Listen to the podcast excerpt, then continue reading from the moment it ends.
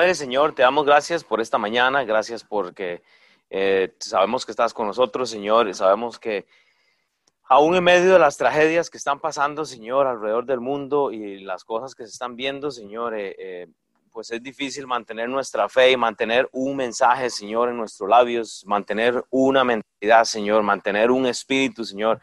Y es difícil, Señor, porque yo creo que nos, nos, nos entregamos a veces a las al dramita, ¿verdad? Como decimos, a las cosas, Señor, en vez de poner nuestra mirada en ti, Señor, y pues que tú nos eh, eh, ayudes, Señor, para arrepentirnos de esto, Señor, y más bien estar pensando en las necesidades que hay en las otras personas. Dios, que, que lo que hacemos, Señor, te glorifica, Señor, que lo que tenemos, Padre, te glorifica, Señor, que lo que tú nos has dado, Señor, son las cosas que podemos utilizar para que otros eh, sean bendecidos, Señor. Y principalmente esto de un mensaje, Tú nos has dado un mensaje, Señor, y es el mensaje del Evangelio, Señor. Es el Evangelio, Señor, que la gente debe conocer. Entonces, ayúdanos a, ver a las personas no como nuestros enemigos, Señor, sino como las personas que necesitan, Señor, realmente de este mensaje. Entonces, Dios, que hoy volvemos a Primera de Corintios. Ah, eh, hemos estado, ya habíamos dejado este libro, pero vamos a retomar otra vez, Señor. Padre, tú este, realmente eh, guía, Señor, como iglesia, utilizando. Padre, entonces que lo que hagamos esta mañana eh, te glorifica y en el nombre de Cristo Jesús, Padre, amén. No hay agua por ahí, ¿verdad? No quedó agua, no. en, esto me, consigue un poquito de agua. ahí. Gracias. bueno, vamos a comenzar entonces. Eh, esta mañana, si usted va al libro de eh, Primera de Corintios, vamos a cubrir los primeros cinco versículos únicamente de capítulo 2. Y es un buen momento, una buena mañana para que usted también tome notas, si, si usted puede. Igual, si no, no hay problema, puede escuchar y luego puede compartir tal vez este, este mensaje, pues el link o algo para que la gente pueda escucharlo y se beneficie. Pero hoy vamos a hablar de, de un mensaje en el contexto del Evangelio esto va a ser importante porque eh, igual no es que repetimos siempre el mismo mensaje o que tratamos de, hablar de lo mismo, pero si realmente estamos predicando lo que la palabra de Dios dice, nosotros debemos de saber que lo que Dios nos ha eh, dado a nosotros es un mensaje. Entonces, eh, les comento nada más, es, es triste a veces porque yo, y se lo digo como anécdota o como historia, y he conocido a bastantes pastores en mi vida, ¿verdad? Eh, y, es, y es muy triste porque la mayoría, yo diría, en los días de hoy, ha dejado de creer realmente en el Evangelio. Y, o sea, en esto de la gran comisión de predicar el Evangelio, hacer discípulos. Y yo creo que se enfocan más en el, yo digo siempre en el show, en las actividades, o sea, y, y pierden la perspectiva de predicar el Evangelio y hacer discípulos. Y yo creo que es un síndrome que se da en nuestras iglesias. Y aquí Pablo comienza este capítulo con cinco versículos muy enfáticos. Y, me da lástima porque yo conocía pastores, híjole, que enseñaban la palabra de Dios, o sea, literalmente en cuanto a evangelizar. Y no veo esta realidad en nuestros días. Gracias, Ernesto. No veo esta realidad en nuestros días y me preocupa. O sea, que un mensaje que no contiene el evangelio, ¿verdad? O sea, una persona que no vive el Evangelio pues tiene problemas, porque digo, si la sangre de Cristo nos salvó y nos libró a nosotros, pues lo mismo, el mismo deseo deberíamos de tener para nuestras familiares, a las personas que nosotros conocemos. No es tan difícil, pero hey, no, no, nos, nos, vamos por las, por las este, malas enseñanzas, nos vamos por las actividades y, y se nos olvida realmente lo que debemos de hacer. Pero bueno, que Dios tenga misericordia. Vayamos entonces a 1 Corintios 2 y voy a leer del 1 al 5. Dice la escritura, así que, ahí en el versículo 1, 1 Corintios capítulo 2, así que, hermanos, cuando fui a vosotros para anunciaros el testimonio de Dios, dice la palabra de Dios, no fui con excelencia de palabras o de sabiduría pues me propuse no saber entre vosotros cosa alguna, sino a Jesucristo, y a este crucificado. y estuve entre vosotros con debilidad y mucho temor y temblor. Y ni mi palabra y ni mi, predicación fue con palabras persuasivas de humana sabiduría, sino con demostración del Espíritu y de poder, para que vuestra fe no esté fundada en sabiduría de los hombres, sino más bien en el poder de Dios, ¿verdad? El poder de, eh, de Dios. Entonces, recordando el capítulo 1, nosotros sabemos, nosotros sabemos que Pablo saluda, identifica a quién está hablando. O sea, en el capítulo número 1, Pablo habla y les recuerda a ellos que ellos ya han recibido bendiciones. Y yo les recuerdo que esta iglesia, esta iglesia de Primera de Corintios, de, de los Corintios, ¿verdad? O sea, era una iglesia que estaba en problemas. Ellos tenían mucho conocimiento de lo que la palabra de Dios decía, pero ellos estaban viviendo literalmente, carnalmente. ¿Cómo están? Bien. Qué, bueno verlos otra vez. Este, y es importante, Dios desea que nosotros tengamos un mensaje, pero esta iglesia había perdido un mensaje. O sea, e, e, esto de estar enfocados en la palabra de Dios. Entonces, cuando nosotros hemos recibido la salvación a través del Señor Jesucristo, realmente nosotros vamos a permitir que Dios trabaje en nuestras vidas. Pero el problema es que si usted nada más ha recibido al Evangelio y usted se queda ahí, o sea, no, no sigue adelante estudiando la palabra de Dios, que es lo que va a llegar a tener este mismo síndrome de esta iglesia de los Corintios, que es una iglesia carnal, o sea, una iglesia que está en la carne. Creemos de, Dios, sabemos que Jesucristo murió en la cruz, sabemos del, sacrificio, pero nos quedamos ahí. O sea, nos quedamos con la asistencia, nos quedamos con simplemente las, las, las, cosas que oímos y lo poquito que sabemos, pero el, el, Evangelio no avanza porque usted no está realmente haciendo la obra. Vea, vea lo que dice Romanos capítulo 8, particularmente en el versículo 24. Y dice la palabra de Dios, porque en esperanza, Romanos 8, 24, dice, porque en esperanza fuimos salvos. O sea, esa es la esperanza que, que tenemos hoy. Pero la esperanza que se ve no es esperanza. O sea, si usted ha puesto su fe, su esperanza en lo que usted está viendo, por ejemplo, en su trabajo, en su negocio, en su, en su esposa, en su esposo, esa esperanza no es esperanza porque es lo que usted está viendo. Dice, porque lo que alguno ve, dice, ¿a qué esperarlo? Me explico, o sea, no pongamos realmente nuestra esperanza en las cosas que, que, estamos viendo acá, o sea, sino más bien en lo que está en el cielo. Oiga, pero si esperamos lo que no vemos, ¿qué es lo que no vemos ahorita? Que el Señor Jesucristo va a venir. O sea, y, usted no puede ver esto, dice, pero si esperamos lo que no vemos, con paciencia lo guardamos. Eso es fe. Y de igual manera, el Espíritu nos ayuda en nuestra debilidad. Pues, ¿qué hemos de pedir? ¿Cómo conviene? No lo sabemos, pero el Espíritu mismo intercede por nosotros con gemidos indeseables. Versículo 27, más el que escudriña los corazones sabe cuál es la intención del Espíritu, porque conforme a la voluntad de Dios intercede por los santos. O sea, esto es literal, o sea, nosotros debemos de poner nuestra fe realmente en no lo que estamos viendo. ¿Qué habíamos estudiado de la iglesia de Corinto? Es una iglesia llena de negocio. O sea, esta gente está eh, eh, influenciada, y yo les explicaba anteriormente, esta iglesia de Corinto era como ponerla ahí en el I-70, ¿verdad? De aquí, de, Kansas City. Eh, todo, todo, pasaba por el medio, no solo culturalmente, pero sino negocios. Entonces, ¿qué es lo que pasa? La gente se involucra tanto en lo que está viendo que pierde el foco. Y usted tiene que saber que usted necesita un mensaje. Y usted necesita un mensaje para llevarlo a las personas. Vea Lucas 23, 34. Esto solo para poner en contexto la ignorancia que había en aquel entonces. Dice, y Jesús decía ya cuando está en la cruz, perdónalos porque no saben lo que hacen. ¿Sabe qué es lo que sucede? Había ignorancia.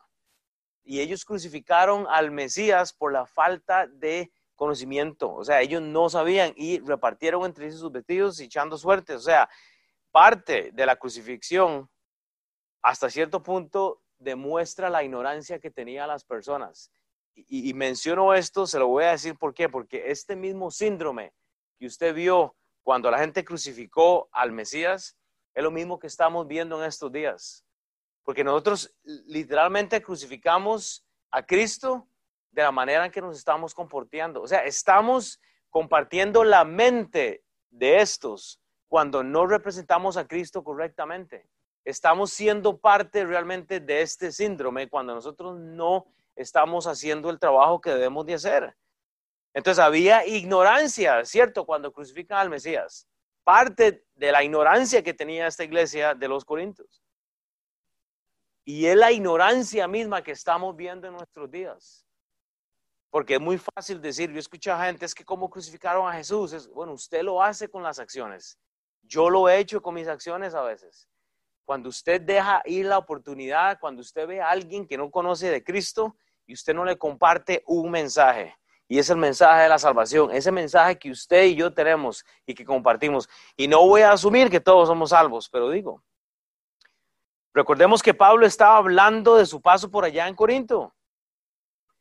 Y lo que él había visto en un viaje misionero, o sea, eso es lo que Primera de Corintios describe, o sea, lo que Pablo va a comenzar eh, eh, allá eh, con algo mínimo, da, da, o sea, abasto, o sea, repito, yo voy a decir siempre que una iglesia que no está hablando de la salvación tiene problemas.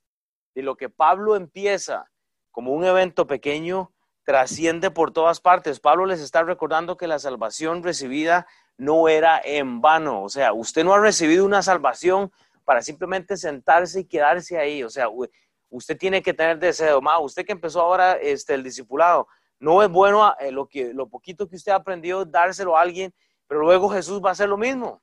Jesús ya está con los jóvenes, ¿verdad? Con los de calle, está aprendiendo más. O entonces, la idea es reproducir eso. O sea, los que hemos llevado al discipulado, uno no puede quedarse simplemente ahí. Uno, tiene que llevar la vida cristiana a un, a un paso más avanzado. Miren, esto de la salvación, o sea, es un acto que actuó para nosotros en el pasado, presente y futuro. Vea, vea lo que dice Romanos. Vean, Romanos 8:24, la salvación actuó en nuestro pasado porque dice, porque en esperanza fuimos salvos. O sea, en esperanza fuimos salvos, pero la esperanza que se ve no es esperanza. O sea, es solo el pasado, o sea, porque lo que alguno ve, hay que esperarlo. O sea, nosotros fuimos salvados, o sea, esto es el pasado. Y en el presente, 1 Corintios 1.18, porque la palabra de la cruz es locura a los que se pierden hoy. O sea, cuando usted presenta el Evangelio, causa locura a veces. ¿Me entiende? Y dice, pero a los que se salvan, esto es a nosotros, es poder de Dios. Esto es para nosotros hoy. Entonces usted dice, yo no entiendo esto de la salvación. Bueno, usted debería entonces de considerar en dónde está con eso, porque hemos sido salvos en el, del pasado, presente y en el futuro. Romanos 5.9, o sea, eso nos excede del futuro. Dice eh, Romanos 5.9, pues mucho más estando ya justificados.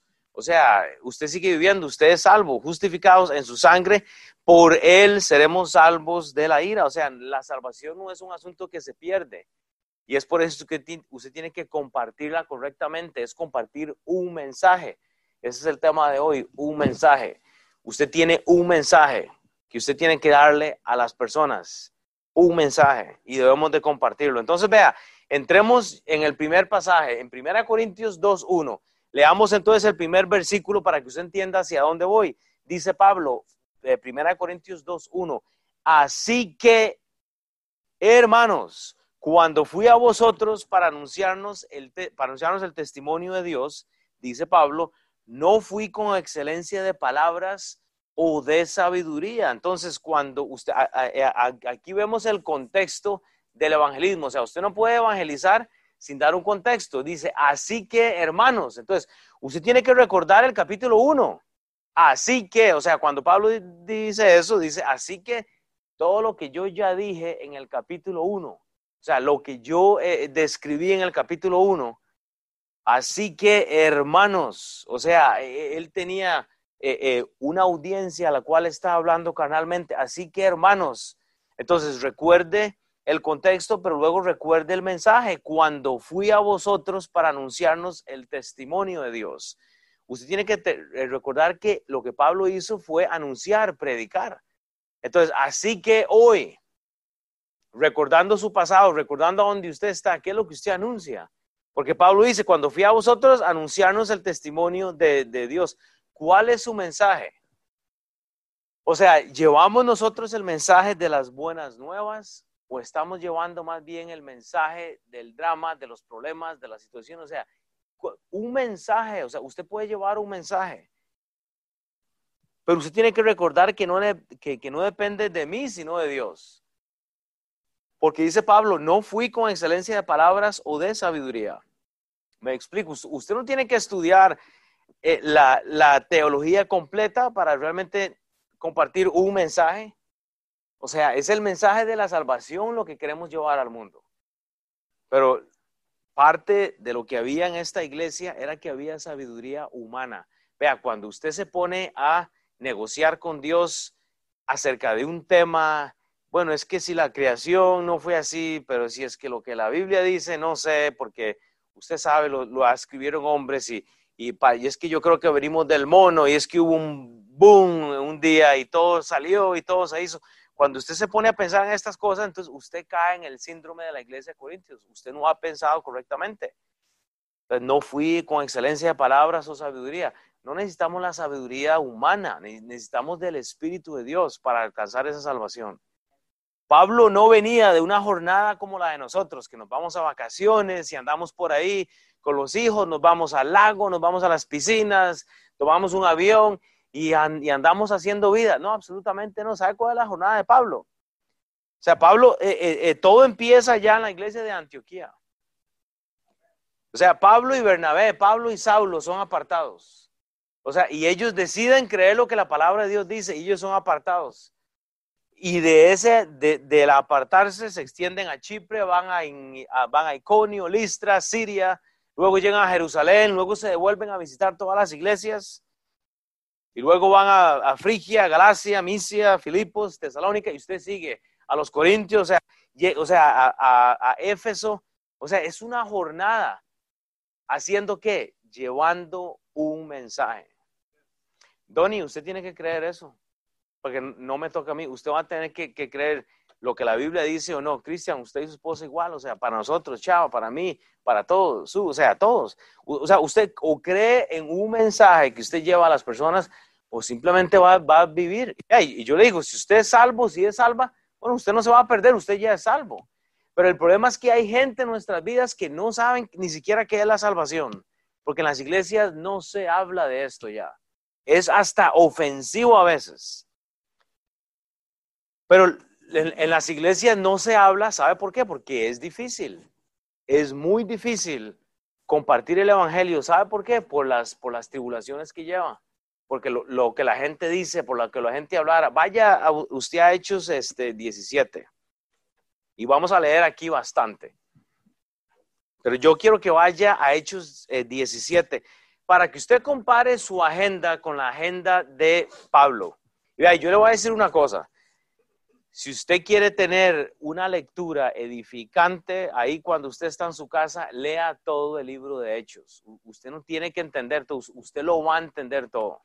Es, es, como una novela y yo lo he dicho siempre, o sea, es buenísimo. Pero en Hechos 17, lea del versículo 16 en adelante, ¿ok? Y, y nada más sígame o escúcheme, no sé. Dice, mientras Pablo los esperaba en Atenas, su espíritu se enardecía. ¿Quién? Pablo. Viendo la ciudad entregada a la idolatría. O sea, eso es lo que estaba pasando en Corintio, lo mismo. Así que discutía en la sinagoga con los judíos y piadosos y en la plaza cada día con los que concurrían. O sea, el hombre no se guarda nada. El hombre está llevando un mensaje con lo que tiene, un mensaje. Él, va a la sinagoga, ya a la iglesia donde están todos estos conocedores y él va y discute. Y eso lo puede hacer usted en su trabajo, en su casa, con quien sea. Y en el versículo 18 dice, y algunos filósofos de los eh, eh, eh, epicureros, dice, y los estoicos disputaban con él. Y unos decían, ¿qué querrá decir este palabrero? Me incluyo yo, ¿qué querrá decir estas dos palabras, verdad? O sea, qué nombres más extraños. Y otros, parece que es predicador de nuevos dioses. Oiga lo que, lo que el Evangelio causa. Y eso, eso nos pasa a nosotros hoy, porque les predicaba el Evangelio de Jesús y de la resurrección. O sea, poniendo al mundo de cabeza, 19, y tomándole le trajeron Aeropago, dice, diciendo, pondremos a ver, no podremos saber, ¿qué es esta nueva enseñanza que hablas? Le preguntan a él. Pues traes a nuestros oídos cosas extrañas Queremos pues saber qué quiere decir esto. ¿Se ha preguntado usted cuando usted le comparte el Evangelio a alguien? le han hecho esa pregunta y no digo que es malintencionado, pero o sea, la gente ignora el asunto de la salvación. Entonces, es por eso que nos toca a nosotros, 21, porque todos los atenienses y los extranjeros residen allí. En ninguna otra cosa se interesaban sino en decir o en oír algo nuevo. Entonces Pablo, puesto en pie en medio del aeropago, dijo, varones atenienses, en todo observo que sois, oiga, muy religiosos. No es lo mismo que vemos hoy en día, gente muy religiosa. ¿Qué es la religión? Es la repetición de cosas. Somos, muy religiosos, porque pasando y mirando vuestros santuarios, allí también un altar en el cual estaba eh, una inscripción al Dios no conocido, al que vosotros adoráis, pues sin conocerle, es a quien yo anuncio. O sea, ellos tienen una señal que dice iglesia y están adorando a un Dios, pero no le conocen. No pasa eso en nuestras culturas. Yo, yo soy de Costa Rica, ustedes saben, y allá hay unas prácticas que hacen ciertas otras iglesias que yo me quedo y yo digo, wow, o sea, están en el religioso, siguen las, las religiones y se vuelven así, o sea, o sea, tienen señales, tienen nombres, pero no conocen a Dios. O sea, es súper interesante. Dice en el 24, el Dios que hizo al mundo y todas las cosas que en él hay, siendo Señor del cielo y de la tierra, no habita en templos hechos por manos humanas, ni es honrado por manos de hombres como si necesitase de algo, pues el quien da a todos vida o aliento y a todas las cosas, dice el 26, y de una sangre ha hecho todo linaje, a través del Señor Jesucristo, de los hombres, para que habiten sobre toda la faz de la tierra y les ha prefijado, prefijado el orden de los tiempos y los límites de la habitación, para que busquen a Dios y en alguna manera, palpando, puedan hallarle aunque ciertamente no está lejos de cada uno de nosotros. O sea, la palabra de Dios no está lejos. El problema es que nosotros la ponemos de lejos. El problema es que no queremos invertir. El problema es que usted y yo creemos que vamos a vivir 100 años y no funciona así. O sea, usted va a entregar este cuerpo un día de estos porque es prestado. Dicen el 28, porque en Él vivimos y nos movemos y somos como algunos de vuestros propios poetas que también han dicho, porque linaje suyo somos. Siendo pues linaje de Dios, no debemos pensar que la divinidad sea semejanza a oro, plata o piedra, escultura, arte e imaginación de hombres. ¿A qué le recuerda eso? Eso no es lo que ve en las iglesias usted, una idolatría insolente, o sea, donde Dios lo que quiere es tener una relación con nosotros, es que usted vaya a Él en oración y que ore y que le pida. 30. Pero Dios, habiendo pasado por alto los tiempos de esta ignorancia, oiga, ahora manda a todos los hombres en todo lugar que se arrepientan. Tenemos que arrepentirnos de la idolatría. Y no entendemos, por cuanto ha establecido un día en el cual juzgará al mundo con justicia, porque aquel varón a quien designó dando fe a todos por haberle levantado a los muertos. Pero cuando oyeron lo de la resurrección de los muertos, unos se burlaban y otros decían, ya te oiremos acerca de esto otra vez. Y así Pablo salió de en medio de ellos, mas algunos creyeron, juntándose con él, entre los cuales estaba Dionisio. Y dice el Aeropagita, dice una mujer llamada Damaris y otros con ellos, etcétera. Imagínense, o sea, y usted se está quejando por lo difícil que es compartir el Evangelio. O sea, no es difícil. Pero si usted ve la agenda de Pablo, hay burla, hay, no sé, ahora usted puede hablar del Evangelio fácilmente.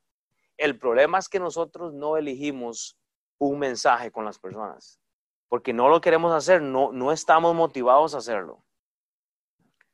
¿Sabe qué es lo que sucede? Que en la iglesia de Corinto había libertinaje confundido con la libertad que tenemos en Cristo. ¿Sí sabe qué es el problema? Que confundimos el libertinaje con la libertad que Dios nos ha dado en Cristo. ¿Sabe qué significa la libertad en Cristo? Vea, esto es lo que la gente me dice. La libertad en Cristo significa que yo puedo hacer lo que me dé la gana. Aquí hay campo adelante, cualquier cosa. O sea, y eso es lo que sucede. Y, nosotros tenemos que tener cuidado cuando nosotros confundimos el libertinaje, ok, el libertinaje con realmente eh, vivir una vida que, tiene que vivir más bien en, en, Cristo. ¿Qué es lo que significa? ¿Qué es lo que significa para nosotros la libertad en Cristo? Vea, porque nosotros tenemos un mensaje pero ¿qué es la libertad entonces en, Cristo? Es que nosotros podemos hacer lo que queramos, siempre cuando edifique a Dios. Eso es todo. Usted es autorizado de hacer lo que a usted le da la gana, como dice uno, siempre cuando las cosas que usted hace glorifiquen a Dios. Pero la iglesia de Corinto estaba entregada en idolatría, o sea, no estaban caminando correctamente. Eh, y es difícil. O sea, usted lo ve, vea, le, le, voy a poner así, encienda el televisor hoy. Y usted enciende el televisor hoy y va a ver las noticias. Y tenemos a masas de personas aglomeradas, eh, alzando la voz, quejándose de alguna u otra cosa. tenemos estadios, tenemos piscinas llenas, los lagos, usted va ahorita, y, o sea, hay, eh, o sea, eh, estamos sufriendo un síndrome de, distanciamiento por alguna u otra razón, ¿verdad? Pero el libertinaje o la libertad que tenemos, la, gente la usa más bien para hacer otras cosas, tal vez ir a protestar y todo eso, y no digo que eso está incorrecto, usted puede ir a protestar y, y o sea, pero digo, ¿haríamos eso para compartir el Evangelio? ¿Se imaginan ustedes a los cristianos, a los hijos de Dios, protestando de esa manera en una plaza? Es que le pedimos al gobierno que se predique el Evangelio, o sea, cambiaría la, cosa, pero, pero nos incomodamos por las protestas ajenas de que si estas vidas importan o si estas no, o si el color o, o, mi creencia o, lo que yo quiera, y no nos importa el Evangelio. Y ustedes saben que el único problema que este mundo tiene hoy no es el racismo. O sea, eso no es un problema. El problema es que cuando haya un cambio de corazón en las personas, cuando haya un mensaje, o sea, cuando la palabra de Dios esté, está en los corazones de las personas, no hay necesidad de hacer eso, porque entonces no, hay, no existe el asesino y no existe el que se revela, no existe el que huye, no existe, ¿me entiende? Ahora, voy a tener cuidado, no estoy de acuerdo con las cosas que han pasado, ¿verdad? Muchas de las cosas, eh, la, ¿verdad? O sea, porque es, es una situación difícil. Y yo entiendo que hay discriminación y entiendo que hay muchas de estas cosas, hay, racismo en el mundo y yo entiendo todo eso. Pero el punto que yo quiero hacer es que usted y yo tenemos la solución a todas estas cosas y es el Evangelio. Cuando el Evangelio entre en la vida de los corazones de las personas, cuando la gente entiende el Evangelio, no hay necesidad de esto, no hay temor. O sea, no es que si somos latinos que nos tratan mal, que, que el blanco que somos aquí, que los negros son aquí, que los eh, eh, asiáticos, no hay diferencia, porque en Cristo ya, ya somos uno. Yo, no veo a la gente por el color, o sea, ¿me entiende? Es triste. Y sí se da, sí hay esto en el mundo, o sea, hay de esto en el mundo. Pero yo, yo repito, existe todo lo que pasa porque la gente no, no tiene un mensaje y no es el Evangelio. Entonces, usted tiene que orar para que usted sea parte de la solución de, lo que está pasando en el mundo. Y es que usted lleve el mensaje, porque esto nos lleva entonces al mensaje de la cruz. Cuando usted crea en el mensaje de la cruz, ya, ya vimos el contexto del evangelismo, pero vea el siguiente versículo, en 1 Corintios 2.1, porque aquí Pablo nos da el, corazón del mensaje. Esto, esto es lo que va a eliminar los problemas de racismo, los problemas de, de, de cultura, de sociedad. Esto, dicen en Corintios 2.2 pues me propuse, dice Pablo, o sea, es el mensaje de la cruz. Le propongo entonces que enseñe allá o acá, o sea, a usted. Dice Pablo, pues me propuse. Entonces yo le propongo a usted que enseñe, oiga, pero no saber entre vosotros cosa alguna sino a Jesucristo y a este crucificado.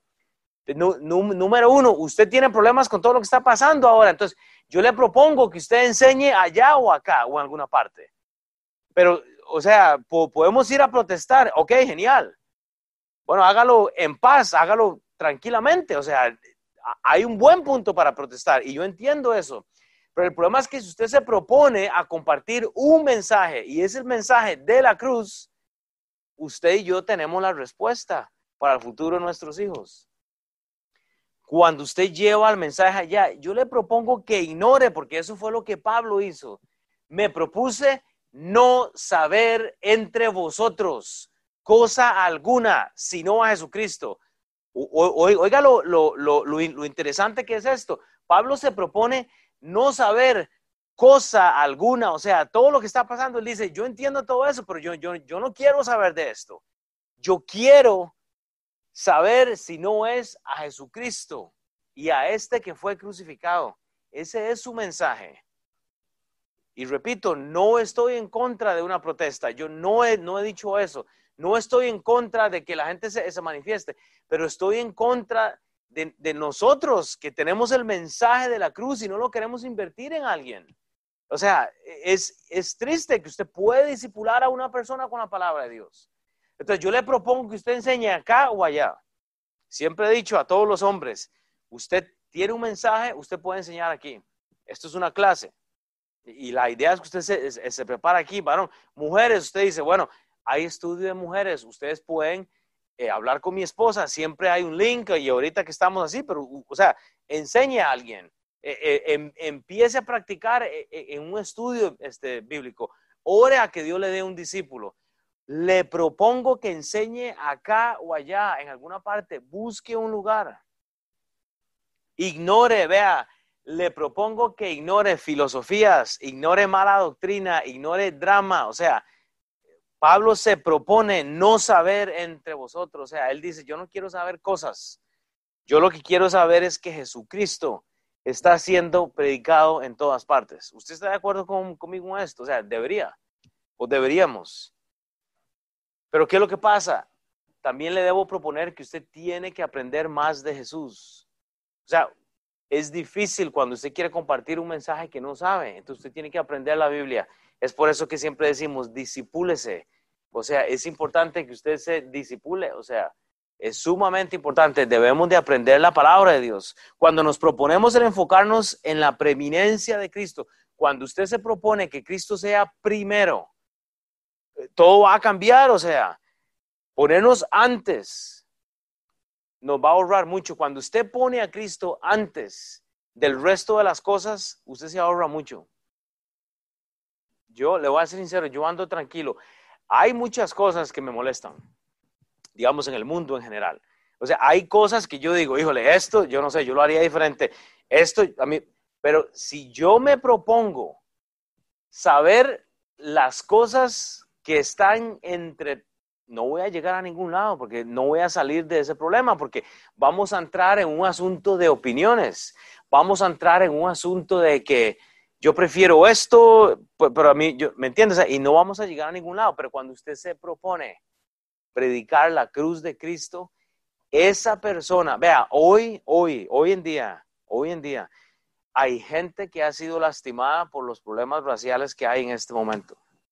Hay gente que ha sido lastimada porque han, han, sufrido rechazo o, o, problemas raciales. ¿Y sabe qué tiene usted?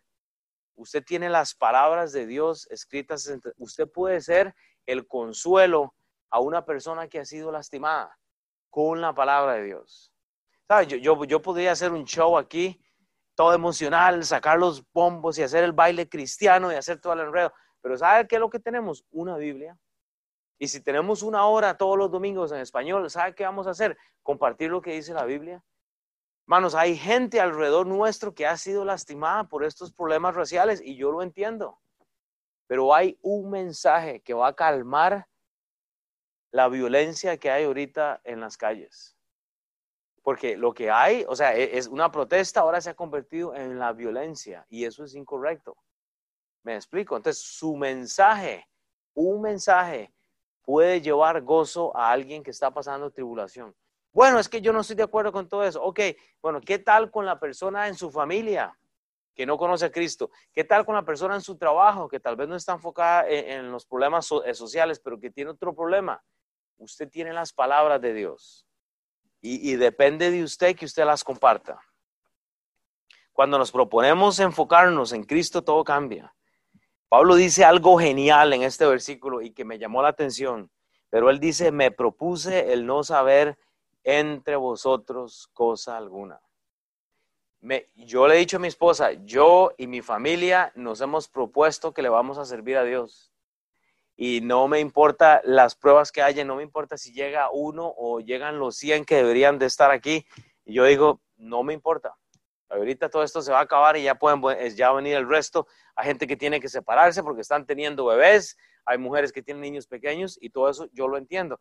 Pero yo sé que eventualmente vamos a estar todos juntos otra vez. Va, va a haber bastante gente, estoy seguro. Pero ¿sabe qué es lo que pasa? Propóngase no saber tanto y más bien saber de Cristo. O sea que lo que esto significa es proponerse a realmente no entrar en, cosas de, doctrina o doctrinizarse, o sea, estar pensando, vea, queremos empezar por las cosas más difíciles. Bueno, vea, es que yo, para, para yo creer ese evangelio, primero voy a entender yo la creación, porque yo estoy seguro que vengo del mono. Y solo para poner un ejemplo, pues yo estoy seguro que, que todo, un momento, empiece por la salvación. Empieza entendiendo que un día de estos usted va a morir. Y cuando usted muera, usted va a tener que darle cuentas a Dios.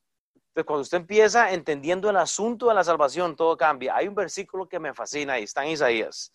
O sea, eh, eh, porque esto muestra el mismo síndrome de la iglesia de Corintios, pero en Isaías 8, del 19 al 20, es genial.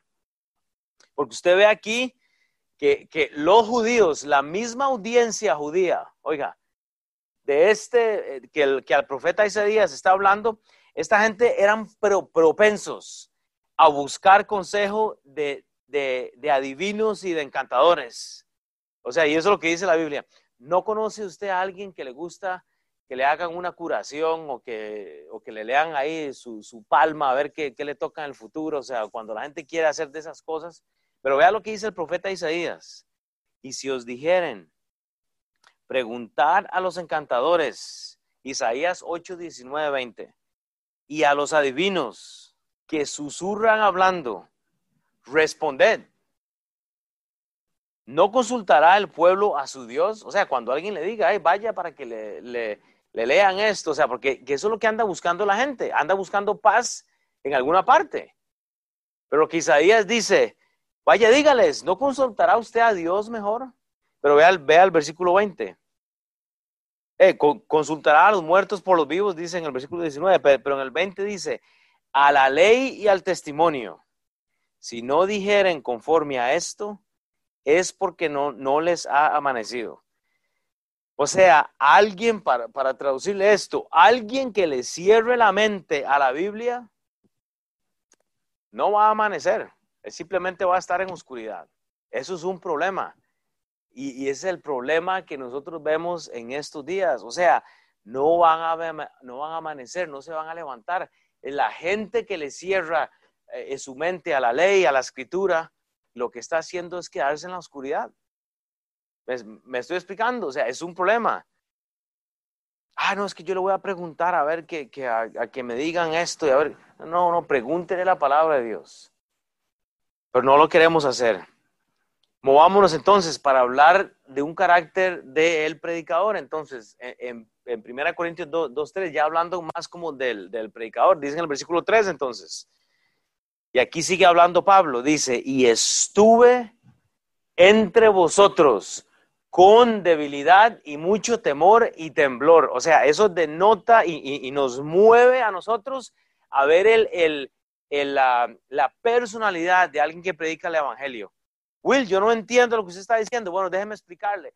Él empieza y usted tiene que prestarle atención a las palabras, o sea, a las simples palabras. Pero él dice, y, o sea, esa palabra y especifica.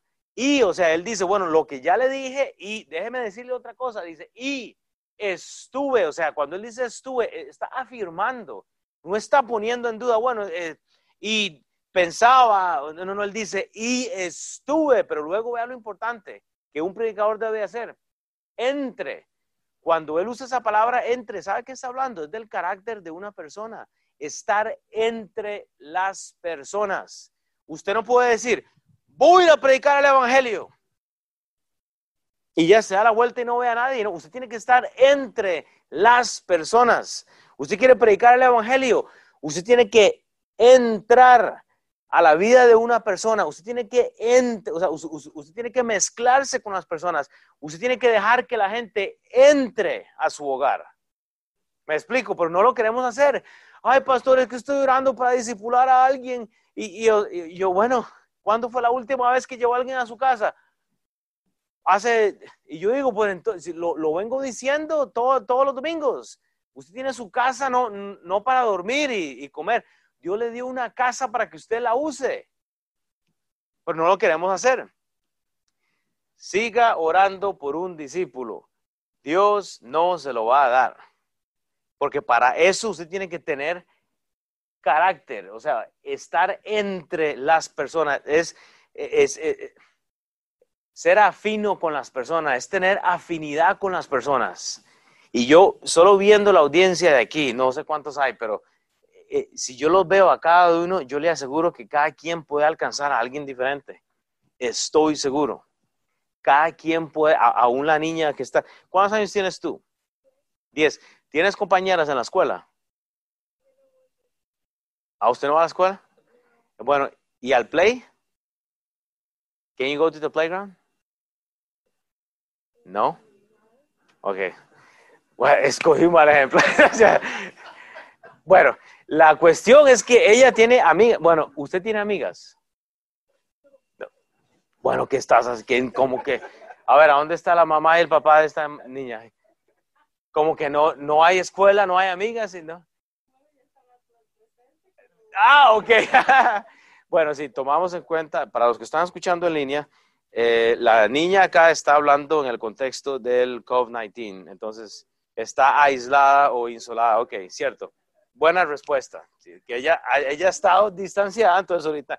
Pero bueno, digamos que nada de esto existe, ¿verdad? Que todo está bien. Cada uno de nosotros tenemos gente que está alrededor nuestro. Entonces, usted tiene que entrar, o sea, y estuve entre, usted tiene que tener carácter de predicador. Y cuando me refiero a predicador, no es, no es de estar ahí uno.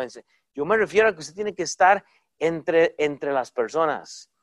O sea, y Él estuvo entre, o sea, eso nos da carácter, es, el carácter de Cristo. ¿Qué, es lo que hizo Cristo? Estar con personas.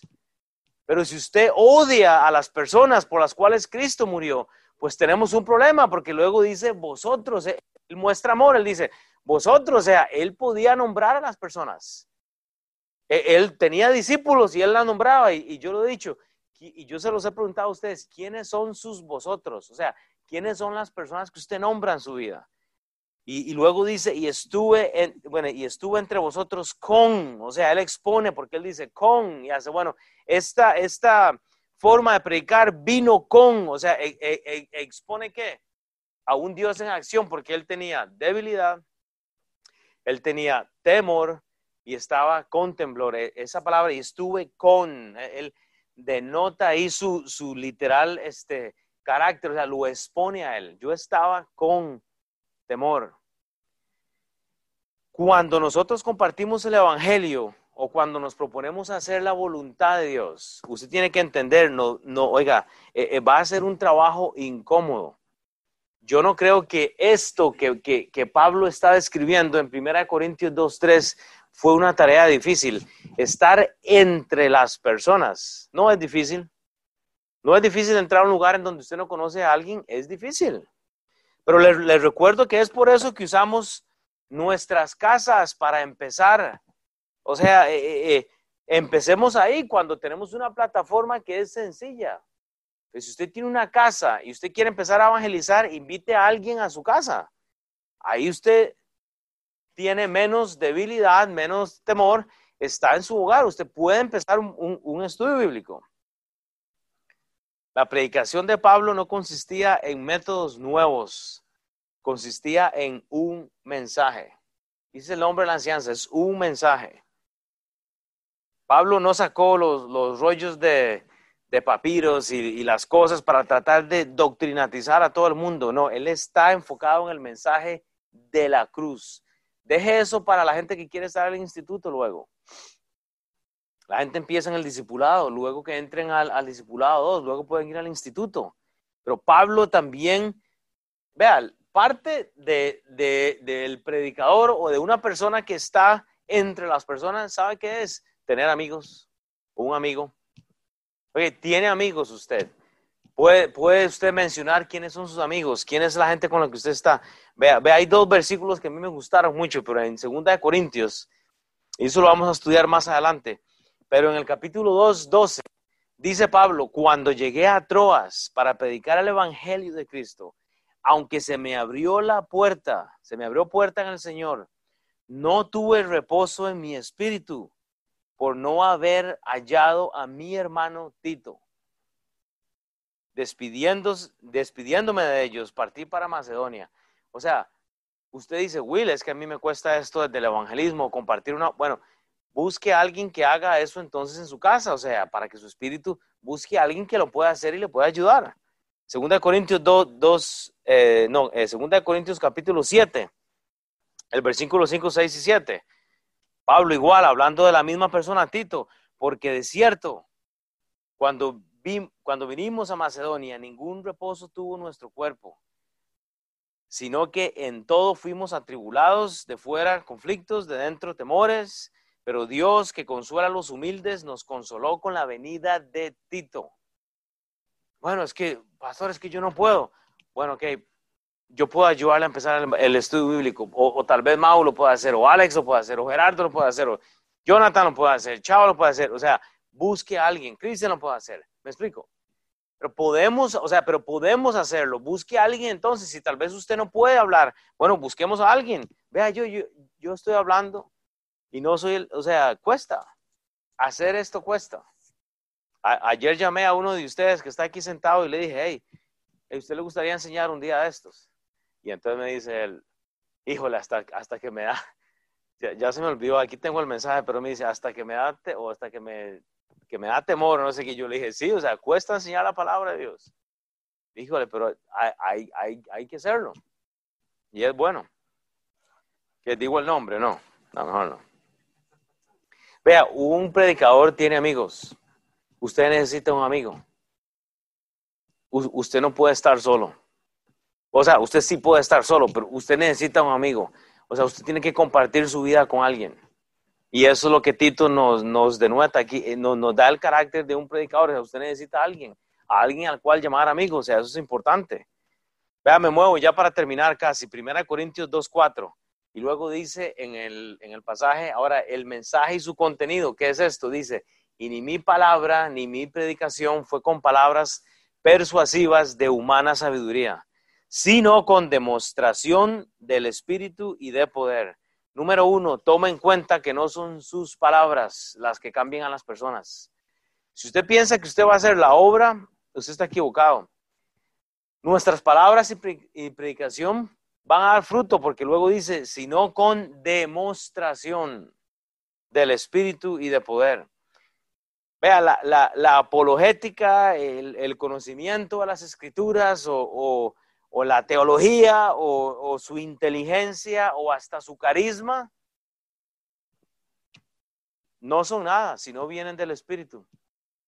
O sea, si usted no está haciendo las cosas con el Espíritu de Dios, usted no está logrando nada. O sea, que si estamos acá porque alguien me obligó, porque alguien me, me trajo, o sea, si estamos acá porque simplemente quiero llenar mi domingo, tenemos un problema. Eso no es el Espíritu. O sea, Pablo dice, ni mi palabra ni mi predicación fueron con palabras persuasivas. Y eso es lo que tiene la gente. Ay, venga, venga, venga a la iglesia, venga a la iglesia. Y ahí van entrando como, ah, ok, hoy voy a sentarme. E, eso no está haciendo efecto, absolutamente. O sea, que vemos el por qué Pablo está hablando a esta iglesia de esta forma. ¿Sabe qué es lo que tenía la iglesia de Corintios? Falta de fe. Estaban viviendo en un libertinaje. Eso es todo, estaban confundidos. Ve algunos pasajes en cuanto al Evangelio, o sea, nosotros tenemos que entender esto, Romanos 15, 18 y 19, porque no osaría hablar sino de lo que Cristo ha hecho por medio de mí para la obediencia a los gentiles. O sea, ¿qué es lo que está haciendo Dios a través de su vida? Con la palabra y con las obras, con potencia de señales, prodigios, en el poder del Espíritu de Dios, de manera que desde Jerusalén y por todos los alrededores hasta Lírico, todo lo he llenado del Evangelio de Cristo. ¿Por qué? Porque como dice en 2 Corintios 2.4, porque dice que sino con la demostración del Espíritu y del poder de Dios, Él pudo hacer esto. Eso no depende de, usted, no depende de sus palabras. Segunda Pedro, capítulo 1, versículo 16, porque no os hemos dado a conocer el poder y la venida de nuestro Señor Jesucristo, siguiendo fábulas, no, sino habiendo visto con nuestros propios ojos su majestad. Si usted vio a Cristo con sus propios ojos en el aspecto de que usted ya ha tenido esta salvación, pues usted puede ser partícipe de, de llevar ese mensaje a las personas. Usted ha testificado esto. Colosenses 2.4, y esto lo digo para que nadie se engañe con palabras persuasivas, que la gente no esté acá porque le están obligando. O sea, que sea el Espíritu el que, viene, el, que nos trae acá. Primera Tesalonicenses 1 y el versículo 5 dice, nuestro Evangelio, pues nuestro Evangelio no llegó a vosotros en palabras solamente, sino también en poder y en el Espíritu Santo y en plena servidumbre, como bien sabéis cuál fuisteis entre vosotros por amor a vosotros. No depende de usted, no depende del carisma, no depende de nada, sino del Espíritu que Dios nos ha dado. Y termino con el versículo 5, vean. En el versículo eh, eh, de 1 Corintios 2.5 nos da el propósito de este mensaje, porque dice Pablo, para que vuestra fe no esté fundada en la sabiduría de los hombres, sino en el poder de Dios. O sea, número uno, usted tiene que examinar su corazón. Ay, es que yo no sé por qué me pasan tantas cosas. Es que yo, vea, examine su corazón. ¿En dónde está usted? Usted tiene que examinar su corazón. Y luego examine su agenda. O sea, ¿qué es lo que está haciendo usted durante la semana? O sea, ¿cómo está interviniendo usted con las personas? Para que vuestra fe no esté fundada en sabiduría de hombres. O sea, si, si, lo que usted cree está intervenido, mostrado por hombres, si lo que usted cree y, lo que usted tiene en su corazón es un conocimiento de hombres, de, las cosas que están pasando acá, pues usted está mal enfocado. Porque vuestra fe tiene que estar enfocada en el poder de Dios. Ahora, ¿sabe por qué la gente no está enfocada? Porque no han visto el poder de Dios en sus vidas porque viven de la emoción, de las emociones, o sea, no están metidas en la palabra de Dios, no hay este deseo, ¿saben por qué? Porque viven una vida emocional. Entonces, eso es un problema. Nuestra fe mueve el mensaje nuestro, un mensaje. Su fe lleva un mensaje. Usted lleva el mensaje de temor o el mensaje de Dios.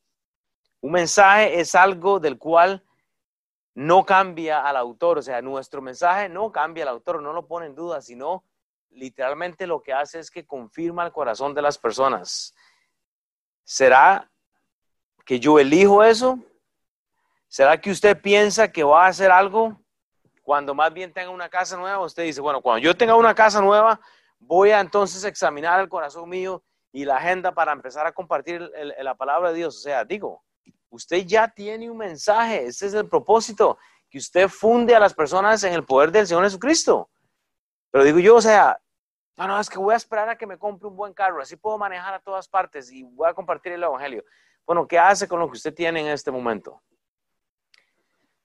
Bueno, es que cuando mis hijos crezcan y ya se vayan, yo voy a tener más tiempo, entonces voy a meterme más en la iglesia. Bueno, ¿y qué tal si Dios le quita la vida? Y tiene que dar cuentas a Dios. Entonces, digo, ¿Qué hizo el tiempo que tenía aquí? Bueno, es que en mi casa no puedo hacer un estudio bíblico porque no. Usted puede. Vea Marcos 8:34. Marcos 8:34. Y llamando a la gente y a sus discípulos, acá está hablando Jesús, les dijo, si alguno quiere venir en pos de mí, niéguese a sí mismo y tome su cruz y sígame. ¿No es difícil entender eso? Efesios 4 y el versículo 20 al 25, más vosotros no habéis aprendido así a Cristo, si en verdad le habéis oído y habéis sido por él enseñados, le dice Pablo, ¿verdad? A esta iglesia, conforme a la verdad que está en Jesús, en cuanto a la pasada manera de vivir despojados del viejo hombre que está viciado conforme a los deseos engañosos y renovados del espíritu en vuestra mente y vestidos del nuevo hombre, creados según Dios en la justicia y santidad de la verdad. Por lo cual, desechando la mentira, hablad verdad, cada uno con su prójimo, porque somos miembros los unos de los otros. Pero no, no queremos despojarnos, no queremos renovarnos, o sea, ¿cómo estamos viviendo? O sea, y, no, no, Dios guarde sufrir, ¿verdad? Dios, Dios guarde pasar una prueba, porque no queremos. Y ese es el mensaje, ¿saben? Nosotros tenemos que sufrir con Cristo. O sea, usted dice, Will, bueno, es que Pablo era Pablo. Bueno, ¿qué es lo que usted hace? Porque nosotros tenemos las mismas 24 horas que él tuvo. E igual vamos a tener sufrimiento, igual vamos a tener pruebas. Va a ser así. Voy a terminar con un versículo ya. Bueno, con, con varios. Este es el último, ahora sí. Pero en 2 Corintios 4 a mí me fascina este versículo porque este versículo siempre me lleva a la realidad que debemos de tener nosotros. Y, o sea, usted puede hacerle una, una, una márquelo, márquelo porque es sumamente importante, pero este pasaje de 2 Corintios 4 nos da realmente la expectativa que tiene Dios en cuanto a nosotros. Vea, 1 Corintios 4 y versículo 7 al 12. Dice, pero tenemos este tesoro en vasos de barro para que la excelencia del poder sea de Dios y no de nosotros. Y dice Pablo, que estamos atribulados en todo. ¿Cierto o no? No estamos atribulados con, con, esta pandemia, no estamos atribulados con los problemas que hay ahorita con el racismo, no estamos atribulados con las enfermedades que hay, no estamos atribulados con todo lo que está, con las noticias, con los medios, no estamos atribulados, no estamos atribulados porque todavía no hay béisbol y no hay fútbol y no hay básquetbol y, yo ni pude ver los, los playoffs de, la, de, la, NBA que me gustaba mucho. O sea, no, no estamos atribulados por, por que no tenemos trabajos, porque perdimos trabajos, porque no hemos ganado dinero. No estamos atribulados. ¿Cierto o no? Lo estamos. Pero dice, más no angustiados, o sea, no se angustie. Usted o cree lo que la Biblia dice o no, o, o no lo cree. Y si la Biblia dice que hasta los cabellos de su cabeza están contados y si la Biblia dice que, ni, un pajarito cae a la tierra, si no Dios lo permite, o sea, entonces usted o cree o no cree. Usted no está angustiado entonces. En apuros, mas no desesperados. Perseguidos, mas no desamparados. Derribados, pero no destruidos. Usted puede sentirse derribado, pero usted no ha sido destruido. Su alma le pertenece a Dios y usted es salvo. Igual va a morir. Versículo 10. Oiga, y este es el pasaje que la gente dice, me excluyo, eh, no cuenta conmigo, o sea, porque eso es lo que hacen. Llevando en el cuerpo siempre, por todas partes, la muerte de Jesús. ¿Usted entiende lo que significa ese versículo? Y quiere decir que lo que, lo que Dios quiere es que usted lleve por todas partes la muerte de Jesús.